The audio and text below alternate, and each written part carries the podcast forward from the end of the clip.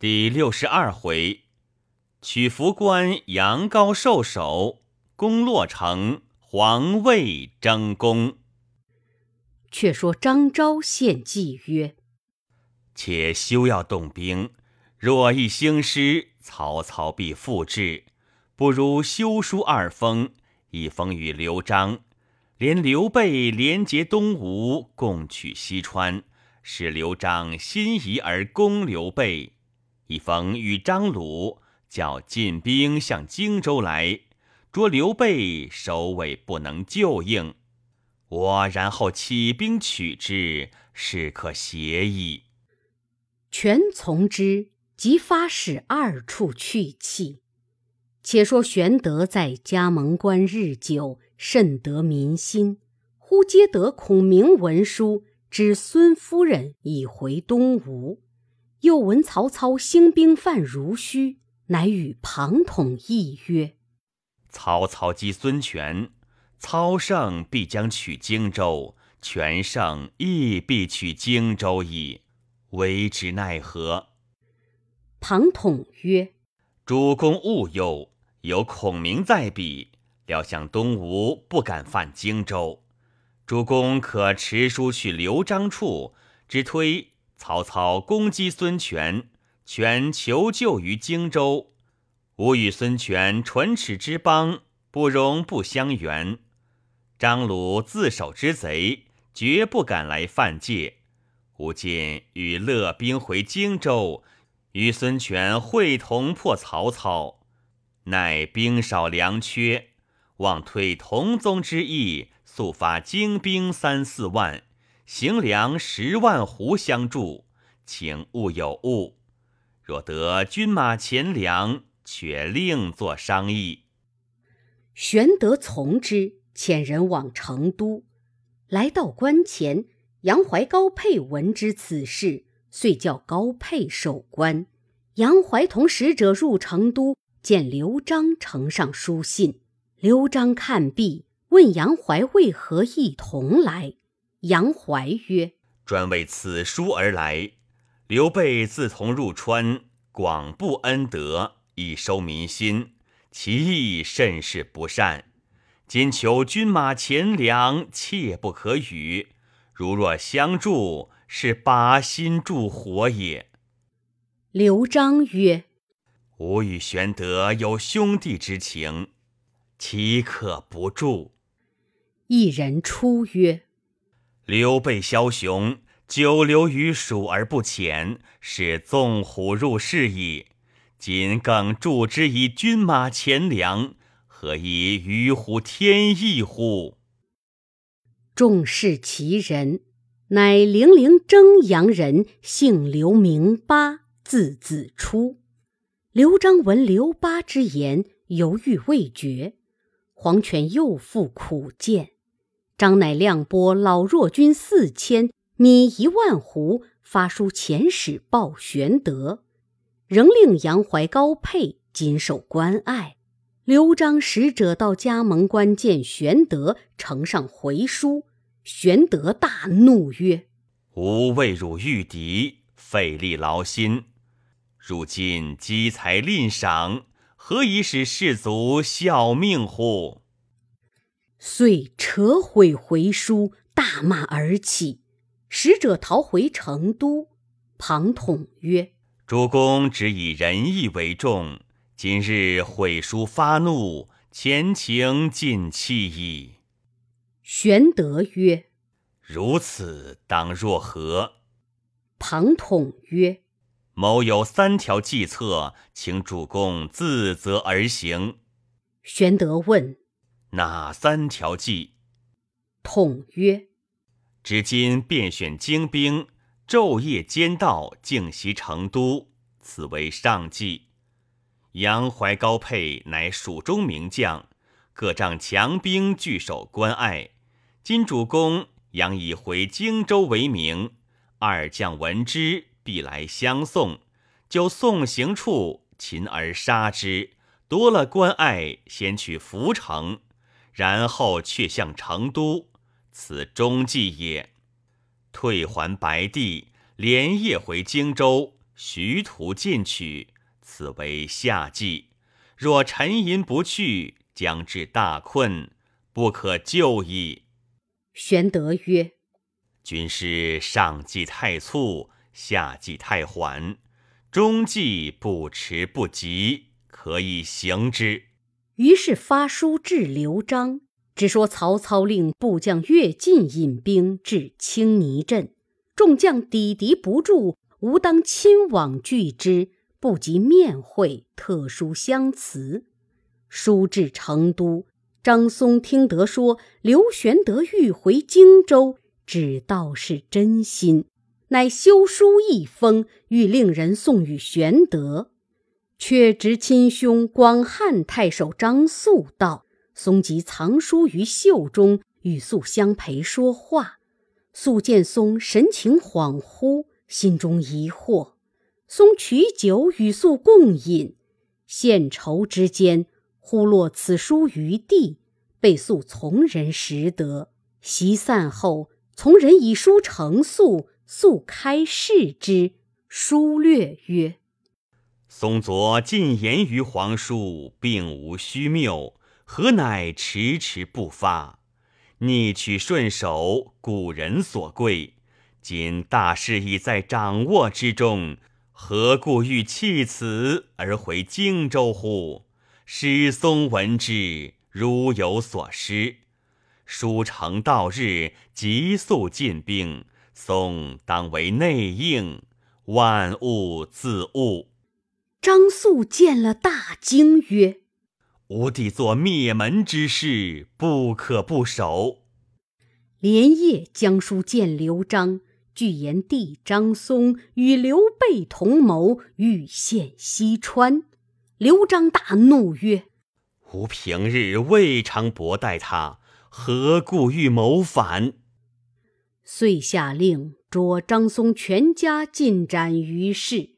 后人有诗叹曰：“一览无余世所稀，谁知书信谢天机？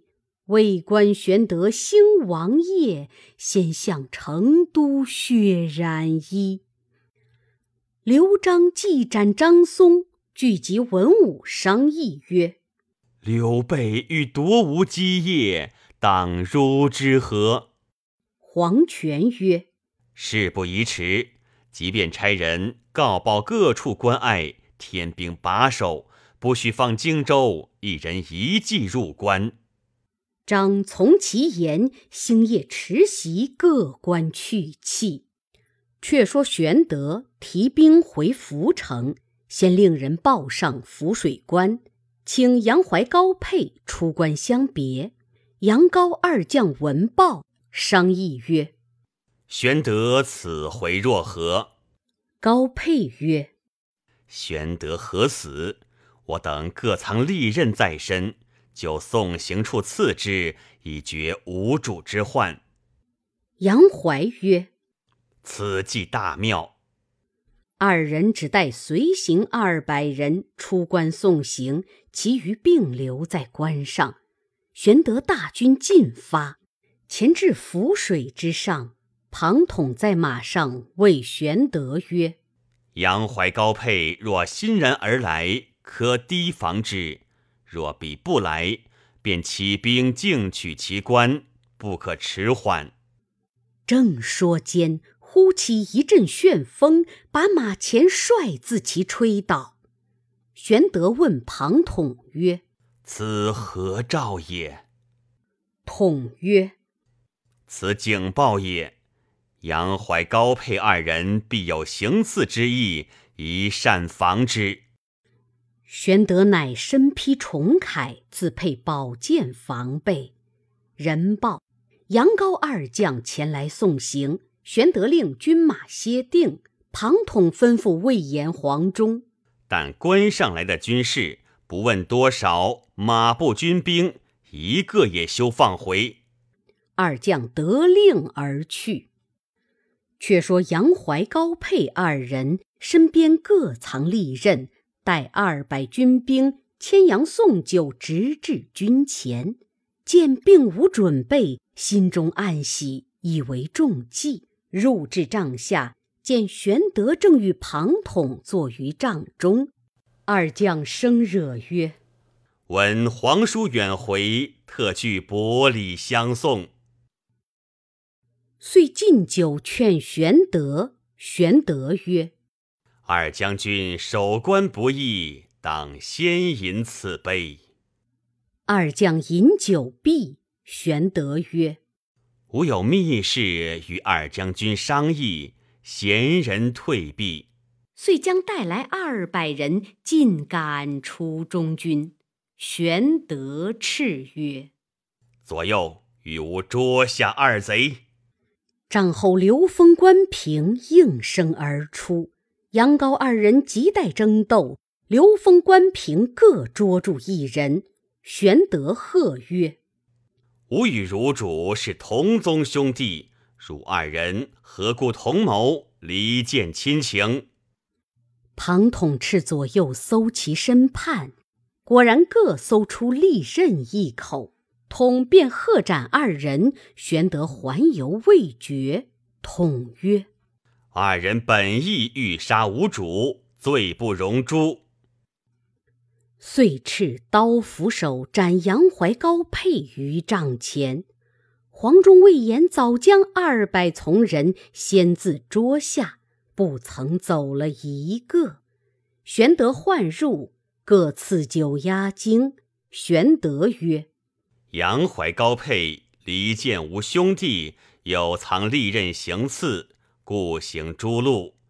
尔等无罪，不必惊疑。”众各拜谢。庞统曰：“吾今即用汝等引路。”待吴军取关，各有重赏。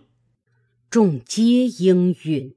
是夜二百人先行，大军随后。前军至关下，叫曰：“二将军有急事回，可速开关。”丞相听得是自家军，及时开关。大军一拥而入，兵不血刃，得了福关。蜀兵皆降。玄德各家重赏，遂即分兵前后守把。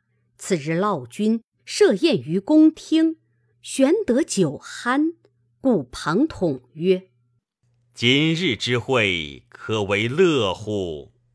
庞统曰：“伐人之国而以为乐，非仁者之兵也。”玄德曰：“吾闻昔日武王伐纣。”坐月相公，此亦非仁者之兵于？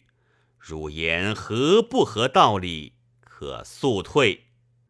庞统大笑而起，左右一扶玄德入后堂，睡至半夜，酒醒，左右以逐庞德之言告知玄德，玄德大悔。次早穿衣升堂，请庞统谢罪，曰。昨日酒醉，言语触犯，幸勿挂怀。庞统谈笑自若。玄德曰：“昨日之言，唯吾有失。”庞统曰：“君臣俱事，何独主公？”玄德亦大笑，其乐如初。却说刘璋闻玄德杀了杨高二将，袭了涪水关，大惊曰：“不料今日果有此事。”遂据文武问退兵之策。黄权曰：“可连夜遣兵屯洛县，塞住咽喉之路。刘备虽有精兵猛将，不能过也。”张遂令刘归、凌包、张任、邓贤点五万大军，星夜王守洛县，以拒刘备。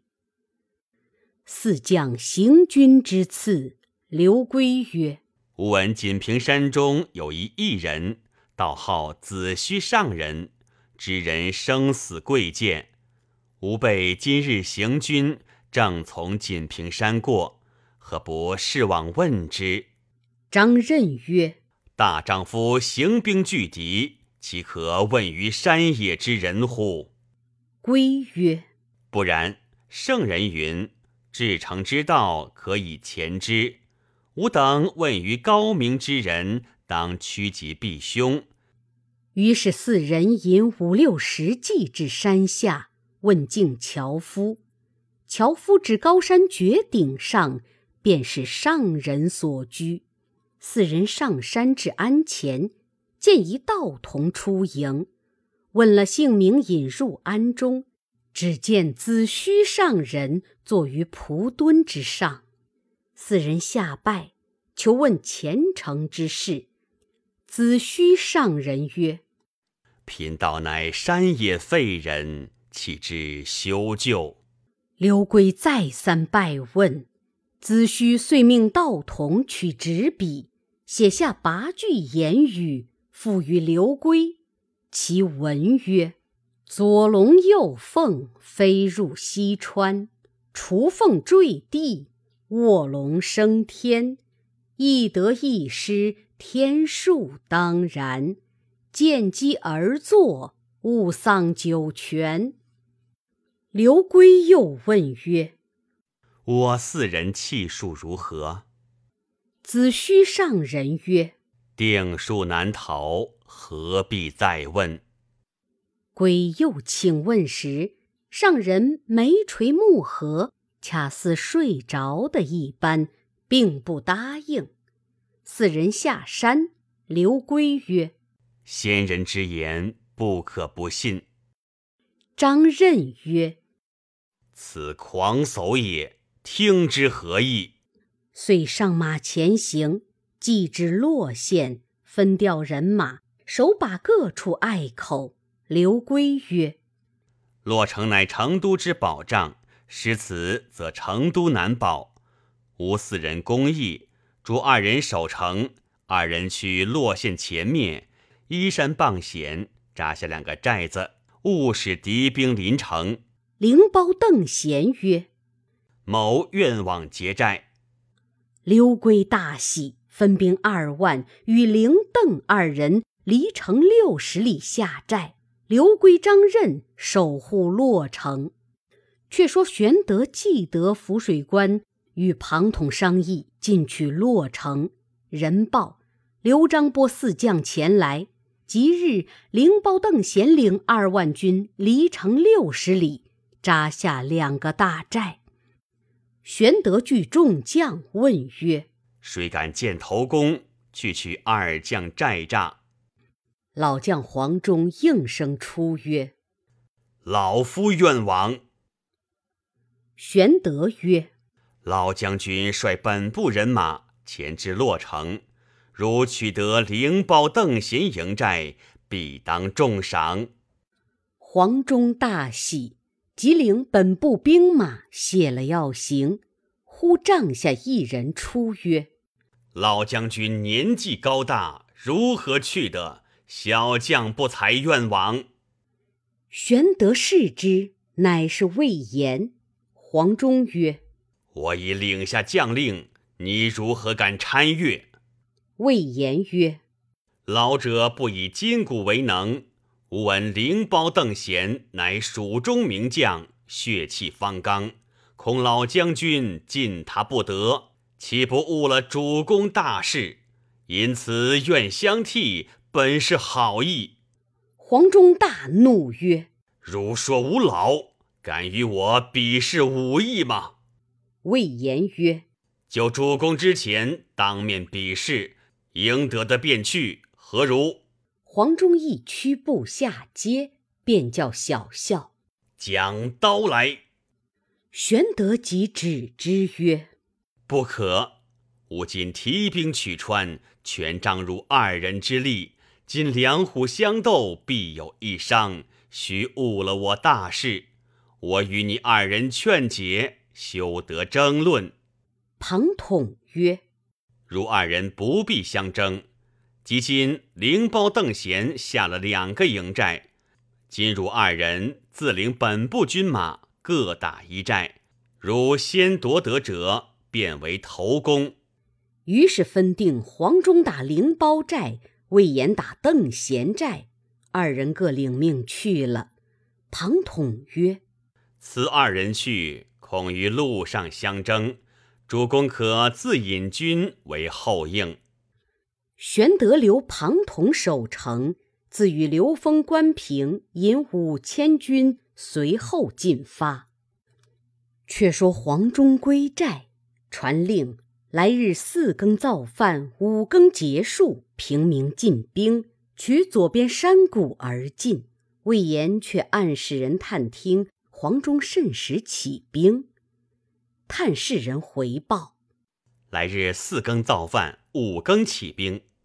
魏延暗喜，吩咐众军士二更造饭，三更起兵。平明要到邓贤寨边，军士得令，都饱餐一顿，马摘铃人衔枚，卷其数甲，暗地去劫寨。三更前后，离寨前进，到半路，魏延马上寻思：只去打邓贤寨，不显能处。不如先去打灵包寨，却将得胜兵打邓贤寨，两处功劳都是我的。就马上传令，叫军士都投左边山路里去。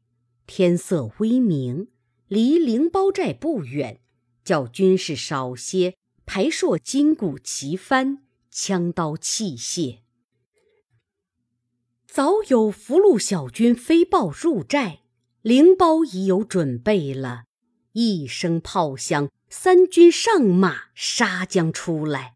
魏延纵马提刀与灵包接战，二将交马，战到三十合，川兵分两路来袭汉军。汉军走了半夜，人马力乏，抵挡不住，退后便走。魏延听得背后阵脚乱，撇了灵包，拨马回走。传兵随后赶来，汉军大败。走不到五里，山背后鼓声震地。邓贤引一彪军从山谷里截出来，大叫：“魏延，快下马受降！”魏延策马飞奔，那马忽失前蹄，双足跪地，将魏延先将下来。邓贤马奔到，挺枪来刺魏延。枪未到处，弓弦响，邓贤倒撞下马。后面灵包、方欲来救，一员大将从山坡上跃马而来，厉声大叫：“老将黄忠在此！”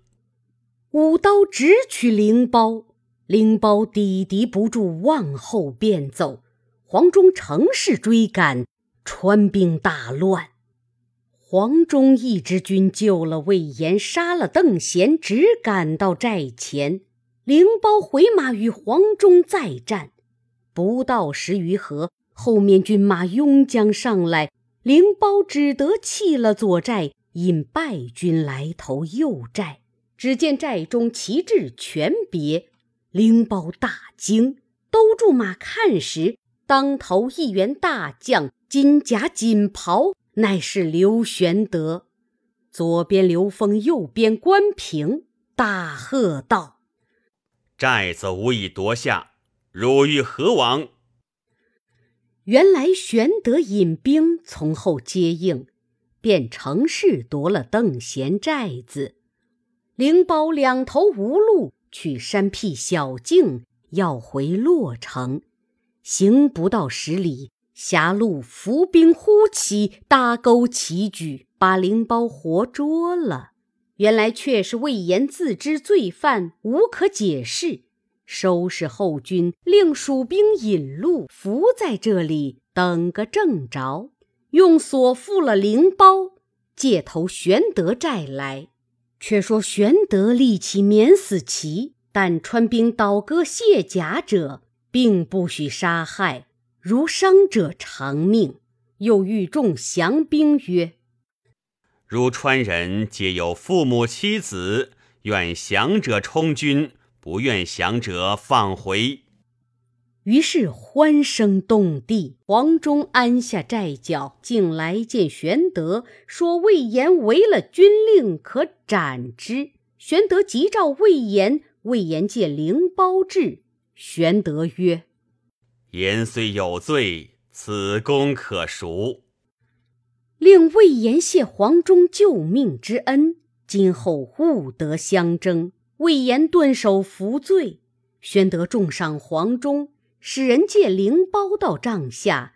玄德去其父，赐酒压惊，问曰：“汝肯降否？”灵包曰：“既蒙免死，如何不降？刘归、张任与某为生死之交，若肯放某回去，当即召二人来降。”就献洛城，玄德大喜，便赐衣服鞍马，令回洛城。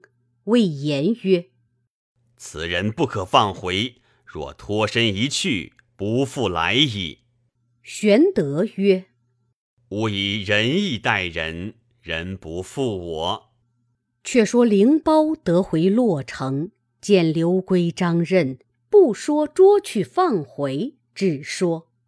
被我杀了十余人，夺得马匹逃回。刘归忙遣人往成都求救。刘璋听之，折了邓贤，大惊，慌忙聚众商议。长子刘询进曰：“儿愿领兵前去守洛城。”张曰：“既无儿肯去，当前谁人为辅？”一人出曰：“某愿往。”张视之，乃旧事无益也。张曰：“得尊就去最好，谁可为副将？”吴义保、吴兰、雷同二人为副将，点二万军马来到洛城。刘归、张任接着具言前事。吴义曰：“兵临城下，难以拒敌，汝等有何高见？”灵包曰：“此间一带正靠涪江，江水大急。前面寨占山脚，骑行最低。谋起五千军，各带敲锄前去，决涪江之水，可尽淹死刘备之兵也。”吾亦从其计，即令灵包前往决水，吴兰、雷同引兵接应。灵包领命。自去准备决水器械。却说玄德令黄忠、魏延各守一寨，自回涪城，与军师庞统商议，细作报说：东吴孙权遣人结好东川张鲁，将欲来攻加盟关。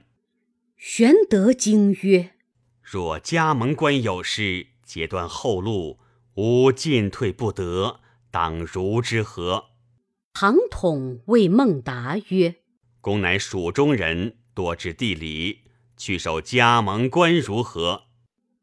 答曰：“某保一人，与某同去守关，万无一失。”玄德问何人，答曰：“此人曾在荆州刘表部下为中郎将，乃南郡枝江人，姓霍，名俊，字仲苗。”玄德大喜，即时遣孟达、霍峻守加盟关去了。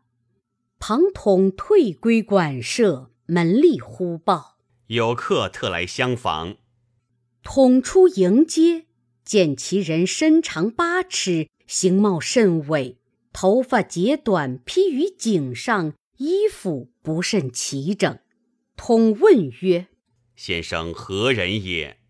其人不答，竟登堂仰卧床上。统甚疑之，再三请问，其人曰：“且消停，吾当与汝说知天下大事。”统闻之欲疑，命左右进酒食。其人起而便食，并无谦逊，饮食甚多，食罢又睡。统疑惑不定。使人请法正视之，恐是细作。法正慌忙到来，统出迎接，谓正曰：“有一人如此如此。”法正曰：“莫非朋永言乎？”